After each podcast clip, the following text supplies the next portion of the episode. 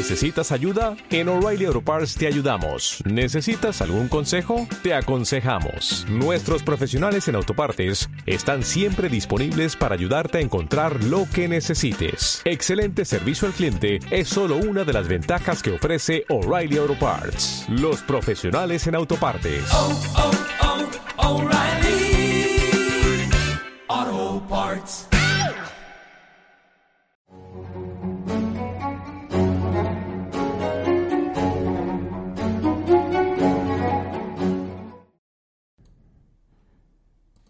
Tenemos ya aquí con nosotros a David Domínguez. Hola David, ¿cómo estás?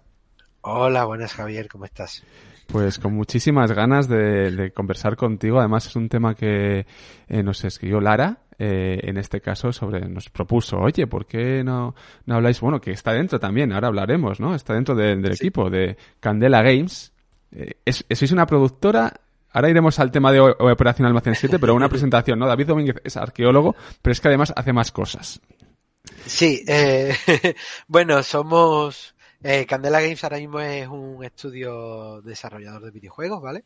Eh, que em, estamos en la empresa Golmersa Servicios, que es una empresa mm, que se dedica a hacer actividades y, y realiza temas de emprendimiento dentro del mundo cultural. Y una de sus ramas ha sido la, la producción de videojuegos y ha montado lo que sería esta, esta marca, este estudio desarrollador llamado Candela Games, que se va dedi- se dedica principalmente a eso, a crear videojuegos de, de tipo cultural. Madre mía, y fijaos que este, este videojuego que, uy, que se nos va la pantalla, se nos va la imagen y se nos va todo. Perdóname, espérate un momentito. Ya está. Fijaos que este videojuego que vamos a ver hoy, Operación Almacén 7, tiene, tiene miga, ¿eh? Ahora vamos a ver por qué tiene miga. Eh, este proyecto eh, fue subvencionado por el Ministerio de Cultura y Deporte en el marco de ayudas a videojuegos y creación digital de 2021. Y aquí hay una serie de objetivos, porque claro, para que te subvencionen un, en, en concreto un videojuego, no es porque voy a hacer un... No, hay una serie de objetivos que hay que marcar para adquirir esta subvención y, y son claros en este caso. Promocionar el patrimonio cultural español y poner en valor la labor de las principales instituciones y entidades culturales. Eh, este- Exactamente. es que es muy importante. Ahora andare- ahondaremos sobre ello. Pero también para que los amigos del Café de la Lluvia se hagan una idea, este videojuego ha tenido una serie de premios. Eh, ha sido el premio al mejor videojuego indie en 2022 en el Granada Gaming 2022. En el Game Invest Málaga 2022 ha sido finalista al premio del público. Y, y aparte, eh, algún premio más tenéis, ¿no? Por aquí. ¿O estoy... Eh, sí, bueno, el, el propio Ministerio de Cultura, todos los años, una vez que termina eh, lo que es la, el apartado subvención y ya se regularizan todos los, todos los papeles y se justifican las memorias, hace una especie de hace una especie de premios y tal para los mejores proyectos eh, que ha subvencionado y uno de ellos fuimos nosotros. Y aparte, a día de hoy, vamos, todavía no se sabe real si qué, qué ha pasado, pero estamos como finalistas a mejor juego de móviles de 2022 por, por The Juego, que es la base de datos a nivel nacional, una de las bases de datos más importantes. Y ahí, ahí estamos, Bueno, por lo menos finalistas. no, Ya se han cerrado las votaciones y en teoría, entre hoy, mañana y pasado, tendría que salir quién ha ganado, pero por lo menos finalistas hemos llegado a ser. Fijaos, toda la gente que está ahora mismo viéndonos en directo en Twitch, por favor, que se descargue la aplicación. El juego se puede descargar por Play Store, ¿no? Operación Almacén 7. Sí, tanto está para, tanto para Android como para iOS, no hay ningún problema, es totalmente gratuito y con buscar Operación Almacén 7 en, en, la, en cualquier marketplace lo tienes para descargar sin problema. Pues todo el mundo a descargarse el videojuego, a jugar a él, porque es la mejor manera de saber de qué va el videojuego. Ahora iremos Exacto. a ello, pero bueno, para que también los amigos se hagan una idea. Eh, lo primero de todo, ¿quiénes formáis parte de Candela Games? Es muy importante saber quién forma parte del equipo y qué, eh, digamos, eh, misión tiene cada una de las personas que integran este equipo. Pues creo que somos un equipo muy variopinto, muy multidisciplinar en este aspecto, porque lo conformamos en principio eh, lo que sería la, la plana directiva, eh, pues varios arqueólogos, aparte arqueólogos y arqueólogas, aparte tenemos una experta diseñadora que es Tonia Trujillo, eh, que hace que hace todo el tema de la coordinación del arte y tal, ya que ella es eh, artista multidisciplinar. Luego está José Luis Domínguez, que es la parte inversora, es el, el director de Golmersa Servicios, en este caso de Candela Games, y que fue el que ha impulsado toda esta idea. Estoy yo con como parte de asesor histórico, guionista, creador y tal, junto con María Luz García Herreros, que, que se dedica a, a, ayudarme a, mí en todos estos aspectos de, de la creación y de el la guionización, el que sea lo más eh, preciso posible en el ámbito de la, de la, de la arqueología.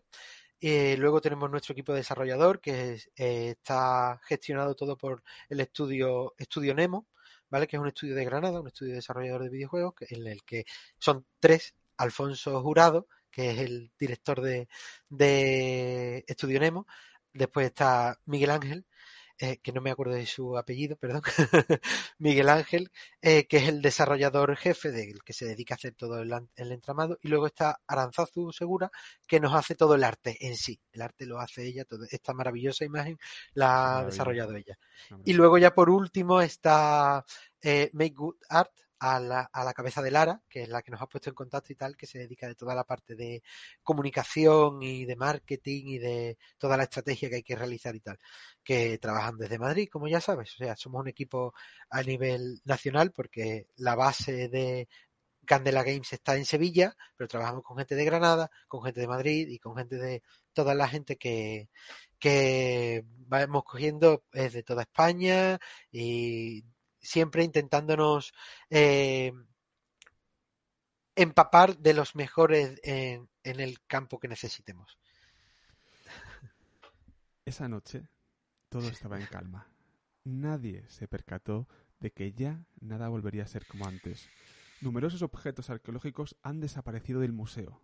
Sumérgete, como agente protagonista, en un mundo de aventuras y enigmas. Conocerás todos los secretos de la historia y de la y de nuestra cultura y podrás impedir que la destruyan. Sigue las pistas, resuelve retos y puzzles y desentraña el misterio para descubrir al culpable de este grave delito. ¿Y esta idea cómo surge?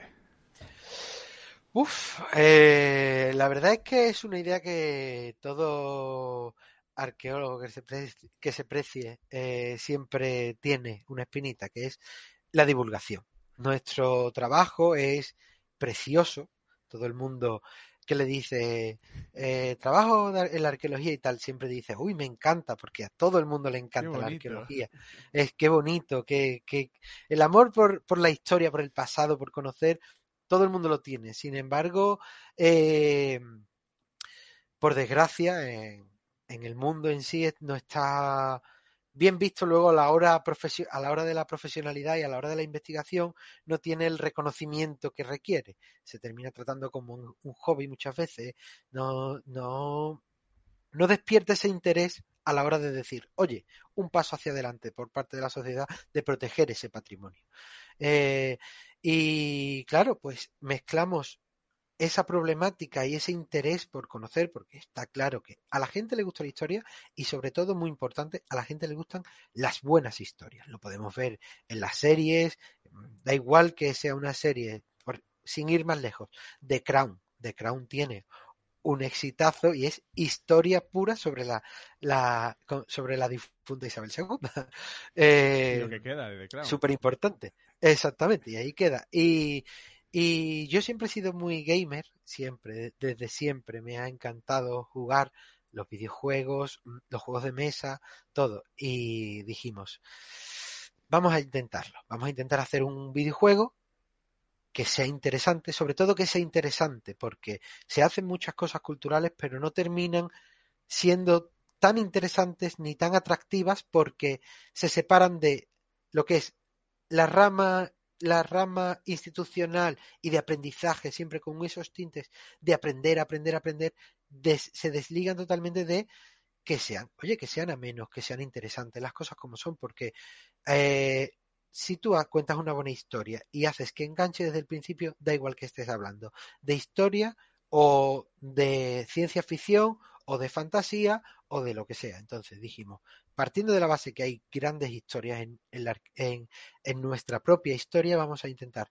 basándonos en eso, hacer algo y decidimos pues mezclar también algo de intriga, siempre la intriga es muy importante, y decidimos pues eh, hacer una trama de desapariciones de objetos que a la misma vez desaparecen de la memoria colectiva y de los libros, también un poco así para atraer y para especificar lo que es el concepto del expolio, que si alguien va y con un simple detector de metales se va a un yacimiento y lo expolia, esa memoria colectiva que está, esa persona está cogiéndolo, se, se pierde porque esos profesionales luego no pueden incluirla en sus memorias y hace que toda la información sea sescada en muchos casos porque se pierden materiales muy importantes, pues intentando aunar todo eso salió esto. Y además también para darle valor a esos museos que muchas veces por eh, por falta de recursos económicos y falta de, tiempo no pueden eh, adaptar eso, esas exposiciones que tienen a la nueva, a, esta nueva era digital en la que es tan sencillo como eh, todo el mundo tiene un móvil, todo el mundo tiene, eh, sabe usar perfectamente la tecnología, pero no puede llegar a ver esa información. Entonces, aunándolo todo y metiéndolo todo en un saco, intentamos sacar esta trama que la verdad ha quedado bastante interesante, hay que decirlo. Madre mía, yo tengo que descargarme la aplicación. Eh, ya sabes que tiene una semana de locos que te he antes, sí, the Records, y no he podido, pero que eh, sí que me he leído el dossier, he visto las imágenes que, tenéis en el dossier de prensa y me he quedado fascinado más con esta imagen que, hay, que, aparece en el dossier una, o muy similar. Me he quedado fascinado. Vamos a ir vamos a ir al tema de la documentación, al tema de la recreación. Ya hemos hablado de la idea, cómo surge la, idea. Vamos a ir a la jugabilidad también, porque esto también es muy, muy importante. Hay varios temas sobre la mesa. Los amigos del Café de la Lluvia, por favor, las preguntas que hagan eh, las hacen, al final. Eh, ¿no? Eh, David, tú puedes contestar aquí lo que tú quieras. hay Anches Castilla. o sea que, y muchas gracias a las personas que se están suscribiendo, que luego menciona todas. Muchísimas gracias de verdad. bien, eh, vamos a ir con, otro tema, como digo, que es el siguiente. ¿Cómo os documentáis? tenéis la idea, vamos a hablar de esta idea, vamos a concienciar a la gente, esto es muy importante para en el ámbito de la educación, que también luego iremos en profundidad a eso. Pero claro, esto lleva un, proceso, esto lleva un tiempo crear un videojuego. Aquí hay varias patas, eh, sois un equipo multidisciplinar, como bien has dicho al principio de tu intervención, entonces hay una labor también de documentación. ¿Y esto cómo lo realizáis? ¿Cómo elegís los espacios? ¿Cómo elegís los sitios? ¿Cómo cogéis esas, esas fuentes para, o esas imágenes de, un museo? Yo digo el MAN porque es el que tengo más a mano, el Museo Arqueológico Nacional, pero no sé si hay más, o sea, entiendo que hay, hay más espacios, hay más lugares, ¿no? Háblanos un poco de esa labor de documentación y qué espacios icónicos y qué piezas icónicos que están en la memoria colectiva de todos aparecen en la pantalla. Vale, pues si te parece bien, para hacerlo más o menos, primero cuento cómo hicimos este, lo que está hasta ahora fuera de, en el mercado para que la gente se lo pueda descargar y luego te cuento cómo hay, cómo estamos haciendo esa documentación futura, ¿vale? Pues en un principio surgió todo, eh, surge todo eh, por parte de Candela Games, hacemos todos nosotros y esa documentación decimos, pues queremos que salga vamos a coger una pieza muy reseñable en la historia. Además, dio la casualidad que cuando estrenamos el juego era eh, el, eh, el, aniversario del descubrimiento de la Dama de Baza, entonces cogimos esa porque no nos interesaba mucho y era realmente bonita y era muy eh, impactante ese, esa gran esa gran escultura y entonces pues empezamos primero a documentarnos, a documentarnos formalmente, como lo haría, como lo haríamos el equipo arqueológico, como lo hace para cualquier proyecto arqueológico que actualmente tenemos que hacer, de contexto histórico, ver qué es lo que, eh, cómo es, eh, tanto escultóricamente hablando, en sentido estricto de la palabra, como los métodos que se han realizado, los métodos arqueológicos que se han realizado para sacar los resultados que han sacado sobre la dama de Baza, es decir, desde los análisis, eh, los análisis científicos que se le han hecho, eh, los análisis paramentales y, artísticos que se le han hecho, eh, el contexto que, tiene la dama de Baza, en este caso el periodo íbero en Granada de la misma, y todo eso montamos una enorme eh, una enorme documentación de páginas y páginas que nosotros tenemos para, para sacar documentación y empezamos a, a coger, a esquematizarla, de modo que a elegir qué es lo importante. Pues lo importante es de dónde, de dónde sale. Lo segundo importante es cómo, cómo se ha construido, cómo se ha tallado, cómo se ha estucado, cómo se ha pintado, cómo se ha, cómo se ha llevado, cómo se ha construido la Dama de Baza desde un simple trozo de piedra a esa escultura tan magnífica que tenemos. Eh, y luego lo llevamos a, lo intentamos incluir en la trama de la historia que tenemos pensada. Y por último, un, un concepto muy importante que nosotros creemos que la verdad está funcionando muy bien es, se lo damos al equipo desarrollador y le decimos, ponedlo como vosotros consideréis que queda más atractivo.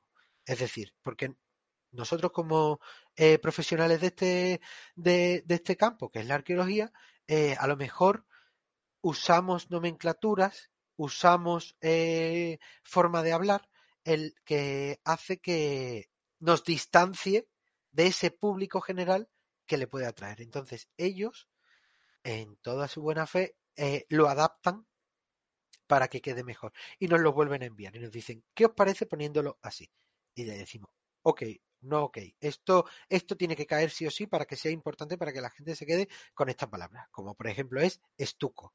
Estuco tiene que caer, pues vamos a explicar ese estuco. Y con su visión no profesional y nuestra visión profesional, hacemos otro segundo cribado de el material que tiene que caer dentro del juego. Eso, así es como hemos hecho principalmente esta misión, esta demo, este, este proceso que tenemos ahora mismo en, en el mercado. Y, y cómo, lo, cómo lo estamos aplicando ahora a las nuevas misiones que estamos realizando, los nuevos, los nuevos formatos que queremos sacar y tal. Pues en un principio, eh, todo este, todo este proceso que acabo de explicar sigue dentro, pero previo al proceso que acabamos de, escribir, nos, nos sentamos a, reunirnos con los museos que están participando, que ya tenemos varios museos que quieren, que están interesados y que estamos hablando con ellos para tener conversaciones. Y nos dicen, pues yo quiero eh, patrocinar, por ejemplo, un ejemplo más claro, el que tenemos ahora mismo es Valencina de la Concepción, que tiene uno de los yacimientos más grandes calcolíticos de la península ibérica. Está muy interesado en el proyecto y dice, pues yo quiero, eh, yo quiero eh, publicitar los dólmenes que tengo aquí, el yacimiento que se está haciendo el, el marco, del marco de la investigación que tenemos y estas tres piezas concretas. Pues a raíz de ahí ellos nos pasan la información que les gustaría salir, nosotros buscamos la información que necesitamos de eso y se la pasamos al, museo para que ellos den el ok y una vez que dan el ok empezamos con todo el proceso que hemos hecho para que tanto el museo como nosotros como el público final ejemplificado en nuestros desarrolladores eh, queden todos contentos y todo quede eh, aunado y con el mismo con la misma tipología y el mismo bloque eso así es como lo hacemos. Es un proceso largo, pero la verdad es que se hace bastante ameno, porque es muy interesante e incluso a nosotros los profesionales nos hace conocer o eh, redescubrir cosas que ya sabíamos, pero que teníamos siempre en segundo plano. Yo la verdad confieso, la Dama de Baza para mí es una de mis debilidades del Museo Arqueológico, que está en el Museo Arqueológico Nacional. el Museo Arqueológico Nacional. Eh, mantiene la policromía, que me parece una, una, pasada. A mí me gusta más que la de Elche, tengo que decir. Me gusta más, la Dama de Baza me gusta más que la de Elche. esa, esa, esa zona del Museo Arqueológico Nacional, está lo del Cerro de los Santos, esa zona es una maravilla. O sea, a mí me gusta mucho todo ese, ese mundo eh, y me parece una, una maravilla, de verdad, ¿eh? Si los amigos van al Museo Arqueológico Nacional, que se queden ahí contemplando. Eh, la dama de Elche está muy bien, que sí, pero la baza tiene, es, más completa, es una pieza también más completa, eh, tiene más elementos, es, da más juego incluso de cara al videojuego. mucho más impactante, la verdad. O sea, pedazo de escultura que no te esperas, la verdad, lo grande que es. Es, impresionante. Em, ah, entonces tenéis la dama de baza, pero tenéis más piezas. Quiero decir, habláis. Eh, esto, eh, claro, porque tú dices, vamos a trabajar con museos, por tanto, esto es un videojuego que va creciendo. Entiendo que esto se va se van creando desarrollos dentro del propio videojuego. Entonces, lo que yo no puedo jugar hoy, a lo mejor lo juego dentro de cinco días dentro de la misma app. Exactamente, ese es el plan. El planteamiento es, eh, tenemos una historia que, estamos contando. Mm, desaparecen una serie de, de objetos arqueológicos y hay un departamento secreto en la sombra mm, bueno del gobierno en sí, que se llama el Departamento de Operaciones Arqueológicas, que se dedica a descubrir eh, qué está pasando, estas desapariciones, ¿vale? Es un departamento así tipo agente secreto de 007, que está recién creado y que se quiere descubrir qué es lo que ha pasado. Eh, porque es, desaparecen en demasiadas extrañas circunstancias, nadie se acuerda por qué, no hay registro de que se haya, de que haya desaparecido y no tiene sentido porque ahí le falta algo. Hay un hecho claro que es que falta algo de, en el propio museo. Hay una, una vitrina vacía. Eh, entonces, pues, mediante la metodología arqueológica, porque además es una ejemplificación de la metodología arqueológica, vamos descubriendo esa dama de baza en este caso, o el objeto que sea, con asimilándolos con otros objetos, al igual que se hace a, día de hoy en una excavación en la que te sale un trocito de cerámica diminuto y tú lo vas eh, cuadrando con los las diferentes piezas del puzzle que tienes, no solo eh, materiales, sino también bibliográfico, y vas descubriendo pues que al final eso es algo, pues igual con el, la ejemplificación de la desaparición. Y, ahí, y con eso ya no solo salen la pieza en cuestión que ha desaparecido y que le estás dando valor, sino todas las piezas anexas, como pueden ser, en este caso, la escultura ibérica, los materiales ibéricos, la época eh, prerromana, eh, toda esta protohistoria, pues la cuentas un poco, también habla sobre las técnicas de análisis que se emplean en esas piezas y tal. ¿Qué pasa? Eh, lo hemos querido hacer aquí es donde se nos fue un poco la cabeza y la verdad es que está funcionando, que lo hemos querido hacer de tipo Pokémon Go. Hemos visto que la gente sale a jugar a la calle, al igual que juega, hace geocaching y va y sigue una serie de pistas y encuentra el objeto, o salen Pokémon como Pokémon Go que van a las paradas a combatir, a coger Pokémon, a, a recuperar Pokéballs y tal, pues hemos dicho lo mismo. Oye, ¿por qué no nuestras paradas son los propios museos? Hace que la gente vaya a los museos, pueda jugarlo, de modo que no es solo vitrina, vitrina, vitrina, cartela, cartela, cartela, sino que vas haciendo un itinerario museográfico en el que la gente va interactuando con la pieza, porque además la ventaja que nos da la digitalización es que podemos usar la de realidad aumentada, pueden ver las piezas, estamos haciendo fotogrametría a las piezas en sí para que puedan darle ver la pieza en 360 y tocarla sin tocar la pieza y sin afectarla. Eh, y entonces vas generando todo ese entramado cultural que va viendo. Entonces, eh, al igual que tienes dentro del juego, que va a salir en breve, un apartado multijugador en el que vas a ir jugando a, a minijuegos para que tú puedas jugar desde casa, mientras espera que salgan misiones, habrá misiones como eventos, es una locura, misiones como eventos en la que tú puedas ir jugando para ir de, aumentando y desarrollando esa intrahistoria, esa trama de por qué están desapareciendo las piezas, quién las está eh, robando, qué están haciendo con esas piezas y vas a ir eh, moviéndote. Entonces, pues generas un nuevo turismo en el que a lo mejor ponte. Yo que no soy de Madrid, pero voy a Madrid y digo, tengo este juego que tengo 10 misiones, una en la Puerta de Alcalá, otra en el Museo del Prado, otra en el Retiro y otra en, en el Museo Arqueológico. Pues con esas cuatro misiones me muevo por distintos puntos de tu ciudad, entendiendo la ciudad, conociéndola, interactuando con ella y yéndote a tu casa diciendo, joder, qué bien me lo he pasado. Parece mentira, pero he echado 10 horas jugando como se puede hacer en casa muchas veces, pero enterándome y, y disfrutando de mi ciudad.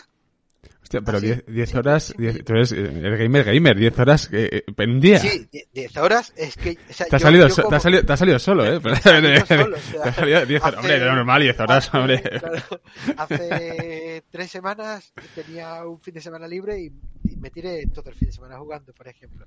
Pero cuando salgo a visitar, cuando voy a una ciudad, hace un par de meses estuve en París y me tiré mmm, todo el día visitando la ciudad y había momentos en los que estaba cansado y momentos en los que no y veí y decía si yo tengo algo que me lleve de un sitio a otro siempre voy a querer más porque cuando estoy jugando si tengo tiempo y la historia es lo suficientemente interesante yo quiero seguir jugando. Pues es ese nexo que te sigue tirando sigues haciendo queriendo tirar del hilo para saber qué está pasando cómo y tal.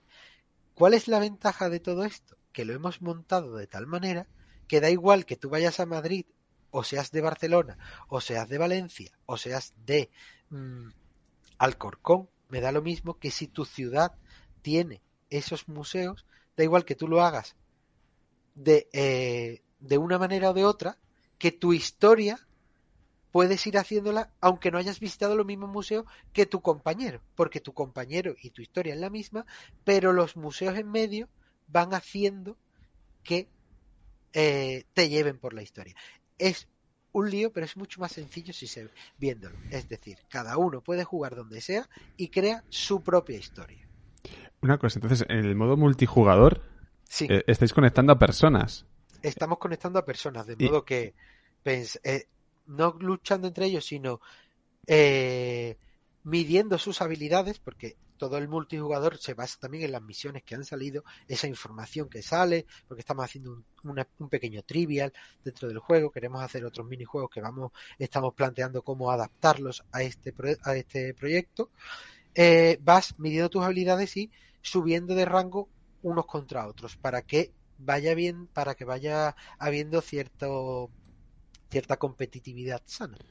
Bueno, bueno, bueno, madre mía, qué maravilla. Yo, eh, es la primera vez, claro, porque esto es, una, es en plan aventura gráfica, que no hemos hablado, pero entiendo que es una aventura gráfica. En este caso, yo me acuerdo de aventuras gráficas, joder, no tiene nada que ver, pero el Broken Sword, eh, bueno, lo pronuncio en, en lo castellanizo, el Broken Sword, eh, mítico, clásico, con José claro. Stobar, que habrás jugado, ¿no?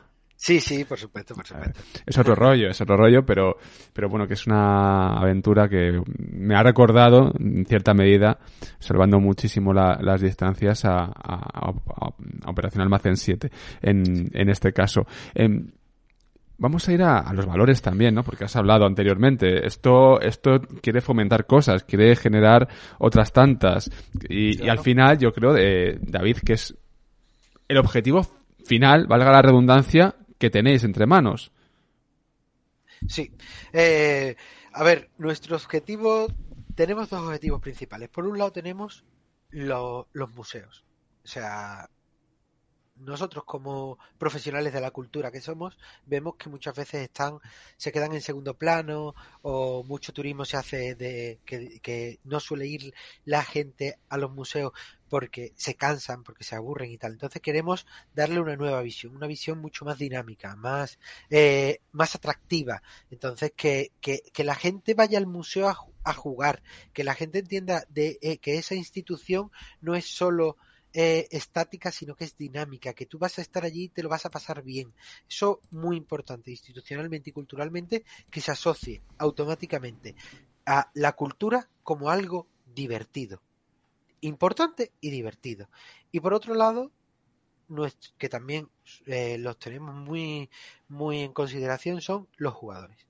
Los jugadores eh, de todas las edades están buscando siempre una vía en la que puedan desarrollarse. Actualmente ya no solo tenemos nuestra personalidad física, sino tenemos nuestra personalidad digital, con nuestros avatares, con nuestra, con nuestra historia, nuestra intrahistoria propia de lo, del mundo digital, y cada uno es como es en el mundo digital. Entonces, queremos que esos jugadores tengan la libertad de conocer la cultura dentro, que, que, que, que puedan ver ese, ese, esa vía eh, esa necesidad y esa curiosidad que tengan la puedan ver también a nivel digital, que no solo sea jugar a Call of Duty o jugar a Candy Crush o jugar a Pokémon Go, que sea eh, algo interesante, que te atraiga, que te lleve, que te, que, que te enganche, que te tengan siempre ahí. Entonces nuestros, nuestros jugadores son muy importantes para nosotros porque mmm, queremos que ese gusanillo lo tengan siempre.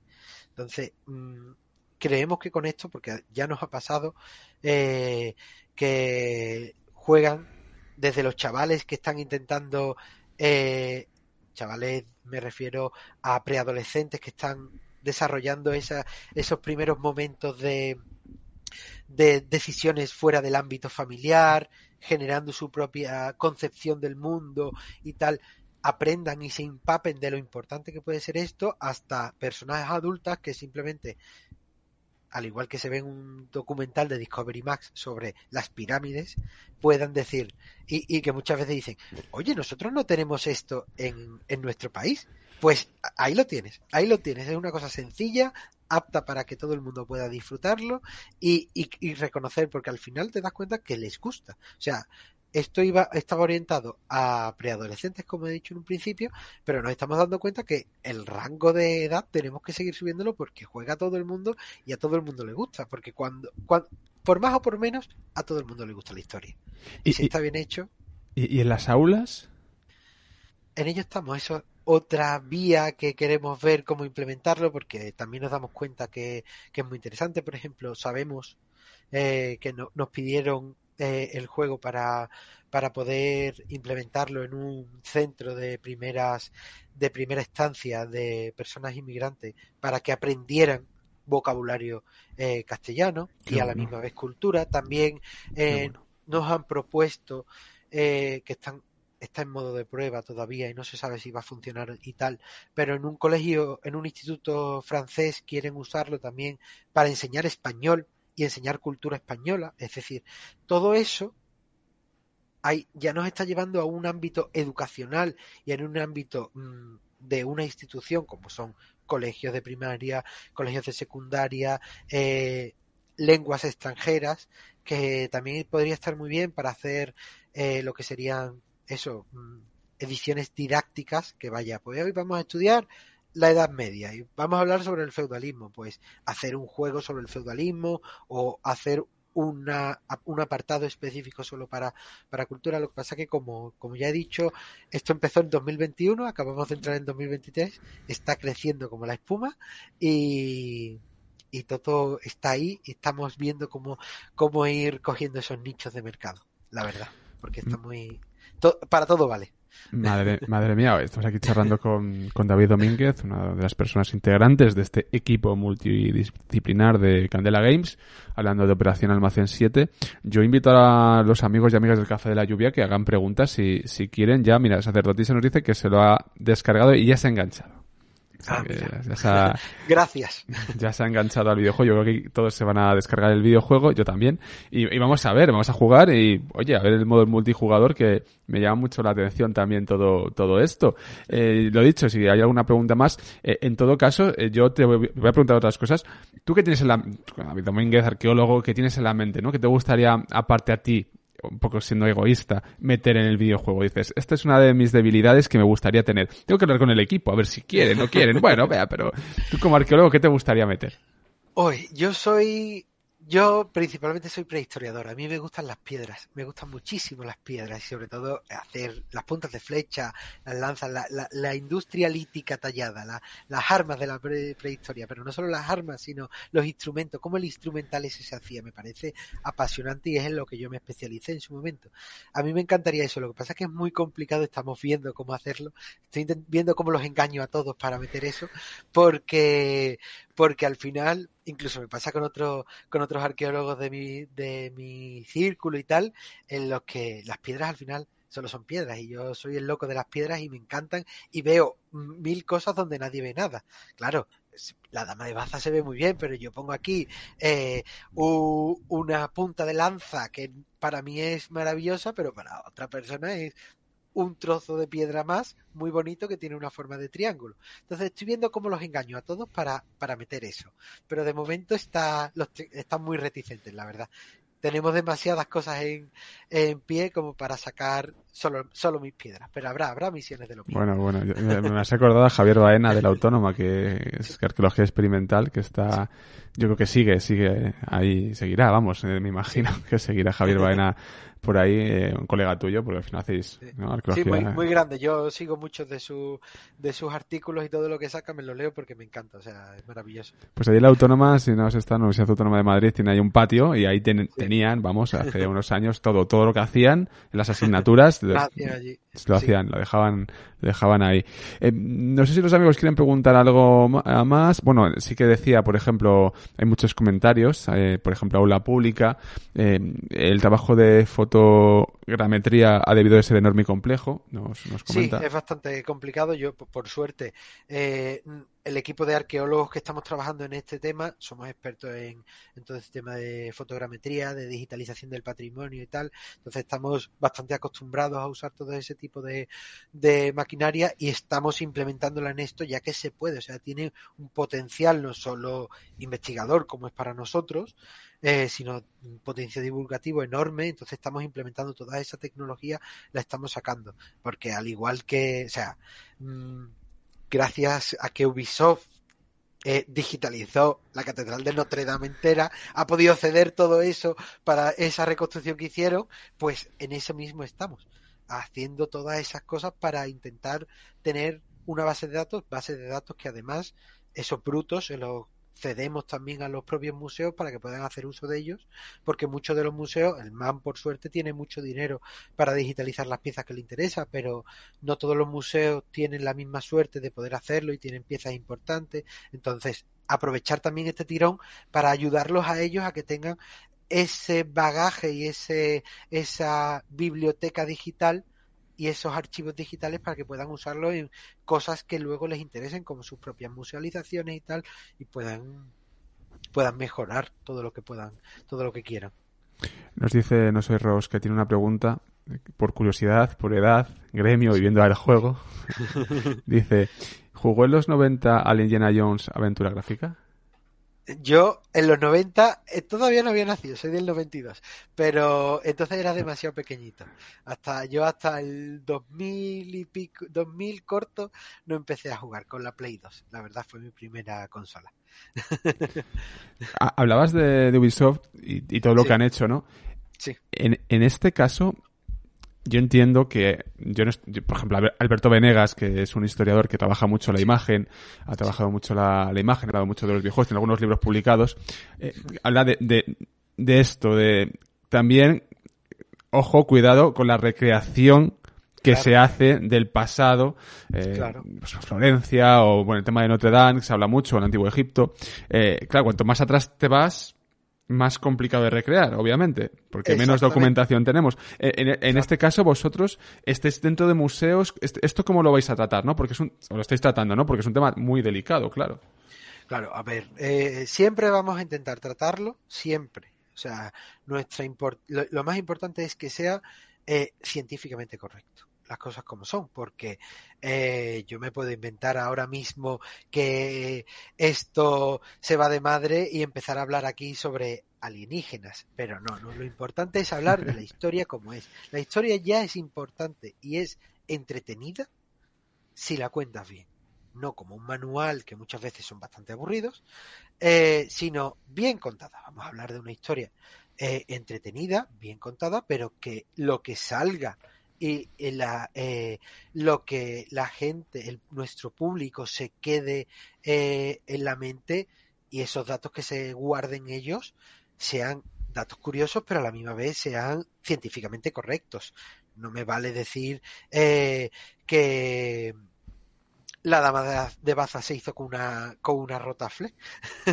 Se hizo tiene unos unos procesos y unos materiales con las que se se se hizo bien y se pueden hablar con ellos y son muy interesantes y, y muchas veces el 90% de las veces son más interesantes saber cómo se hizo correctamente porque te das cuenta de lo inteligente que era, que eso es otro, otro apartado muy, que, que, estamos haciendo mucho hincapié. La gente se piensa que hasta el siglo XIX, sí. eh, del siglo XIX en atrás, la gente era inútil y no es verdad. O sea, con, es más, ahora, gracias a la tecnología, nos están facilitando las cosas, pero estamos perdiendo mucho, mucha maña, por decirlo de alguna manera. Mm, se puede hacer, las cosas se han hecho toda la vida, no hemos inventado nada a día de hoy, solo estamos facilitando, mejorando esos procesos, pero esos procesos existían desde hacía muchísimos miles de años. Claro, y fíjate, no sé si conoces ¿no? a Pedro Cifuentes, yo aquí dando referencias de personas sí, sí. que ha sacado con Despertaferro.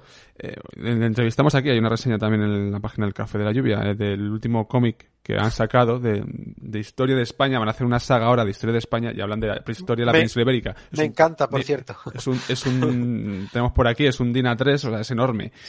Pero también Pedro hacía hincapié en lo que tú haces, ¿no? Y dices, es que no, no, no éramos tontos, o sea, no, no, no eran, bueno, no éramos, no eran tontos, o sea, no tenemos tener esa visión eh, paternalista, decimonónica, positivista de- del pasado.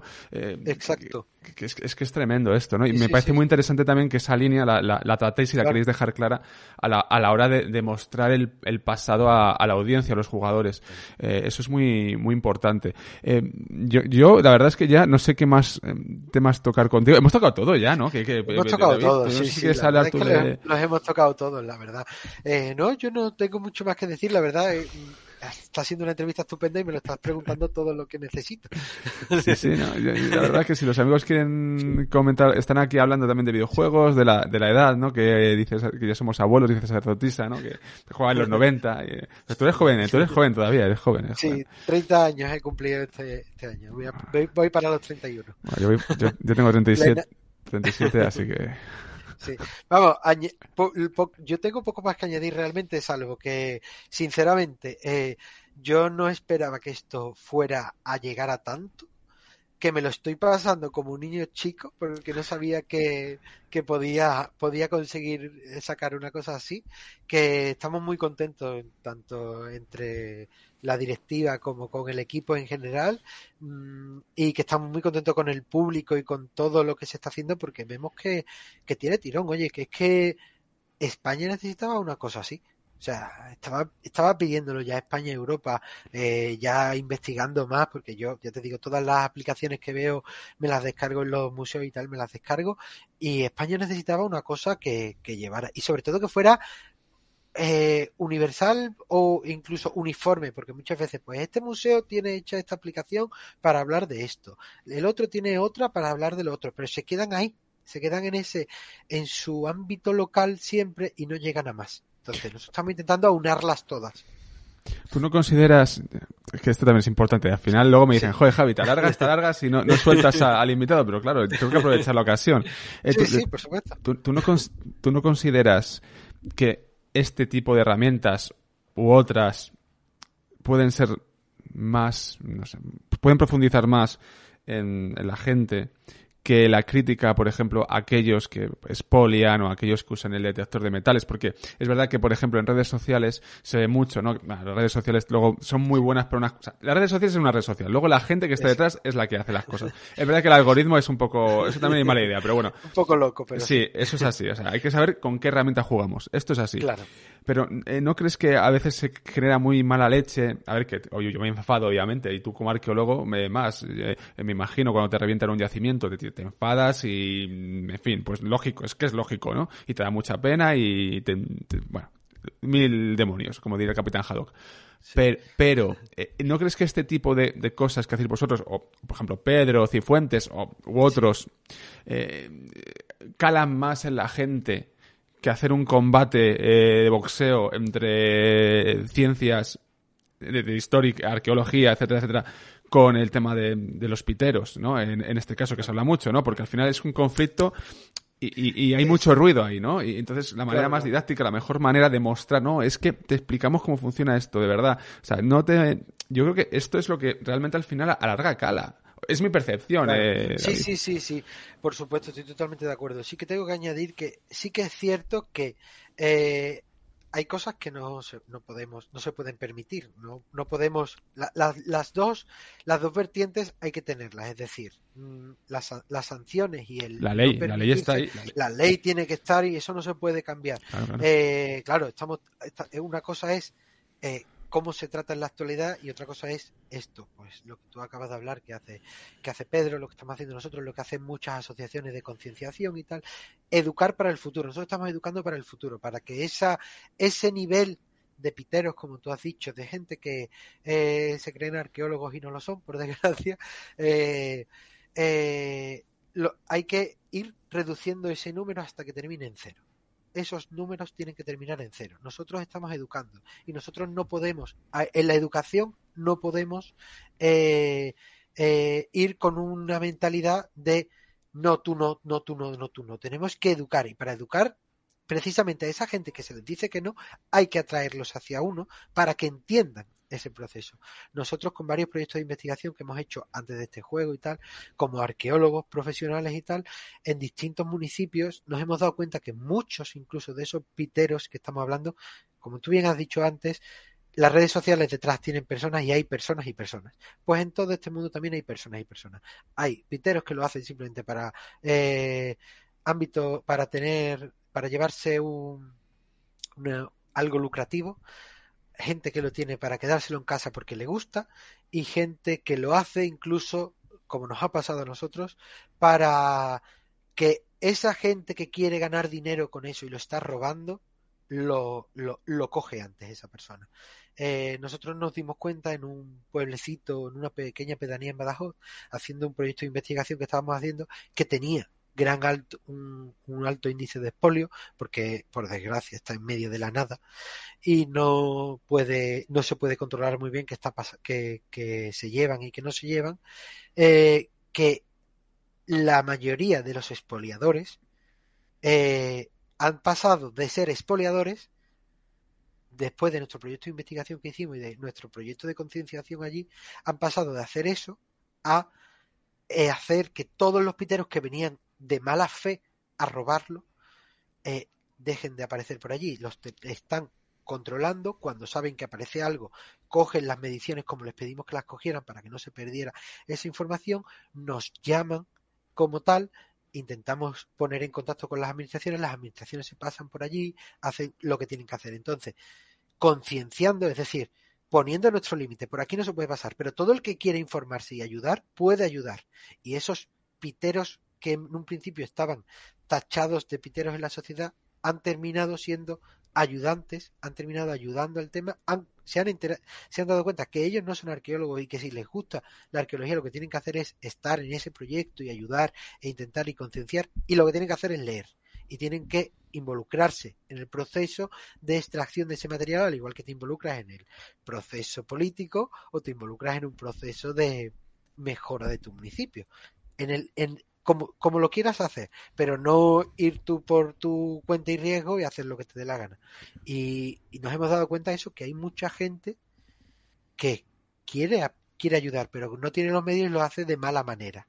Entonces eso también nos ha llevado a esto, bueno, pero es que vamos a hacerlo a nivel esta historia es fabulosa, o sea, es una historia, justo de lo que hablábamos, es una historia y un trabajo y una labor, claro, aquí estamos hablando con un arqueólogo que, está en el yacimiento, que, que, se, que es muy bonita la arqueología, pero te manchas, pasas frío, eh, muchas veces estás, puteado, te, estás puteado, te llueve, estás puteado, entonces la arqueología es así, y por otro lado es, precioso porque te gusta tu profesión y, la, te apasiona y, encuentras cosas y comprendes cosas gracias a la arqueología y, adquieres unos conocimientos, ¿no? Y, ese valor patrimonial que das a la sociedad. Y hablas de esto y es que esto, esto, esto es la clave, ¿no? Me parece fabuloso, David. De verdad que me parece eh, fabuloso y es una manera mm, buenísima para terminar eh, eh, esta intervención únicamente. ¿Hacéis presentaciones en plan, vamos a presentar aquí en tal sitio, tal sitio el videojuego? O sea, en plan, os ponéis en una mesa en sitios físicos o eso, como los grupos de rock.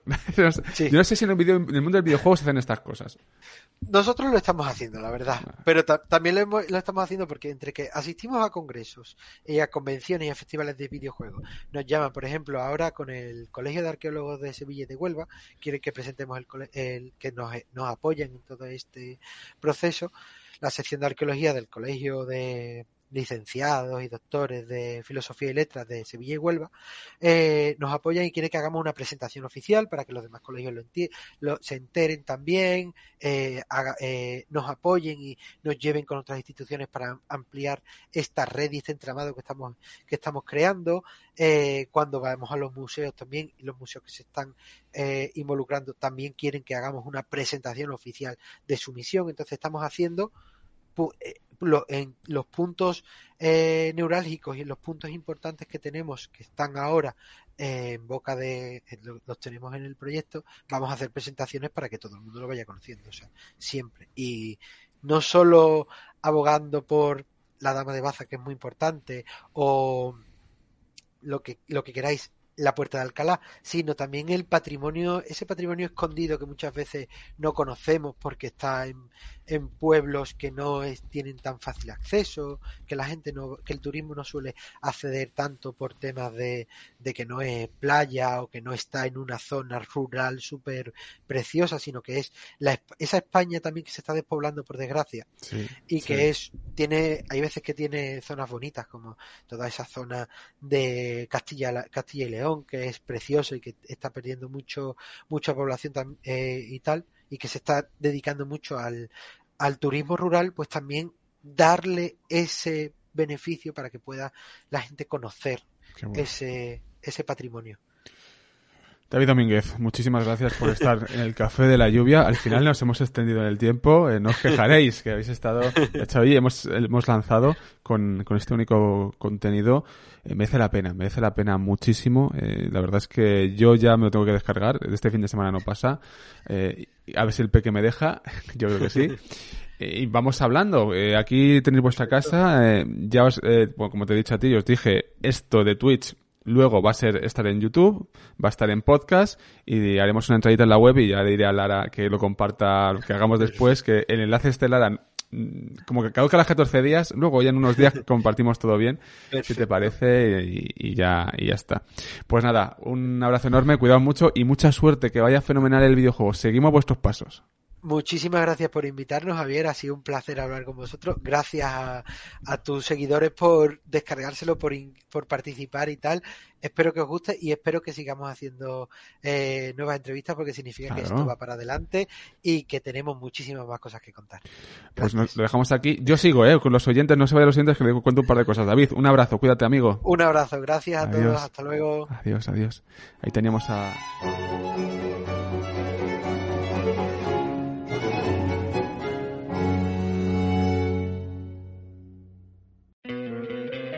¿No te encantaría tener 100 dólares extra en tu bolsillo?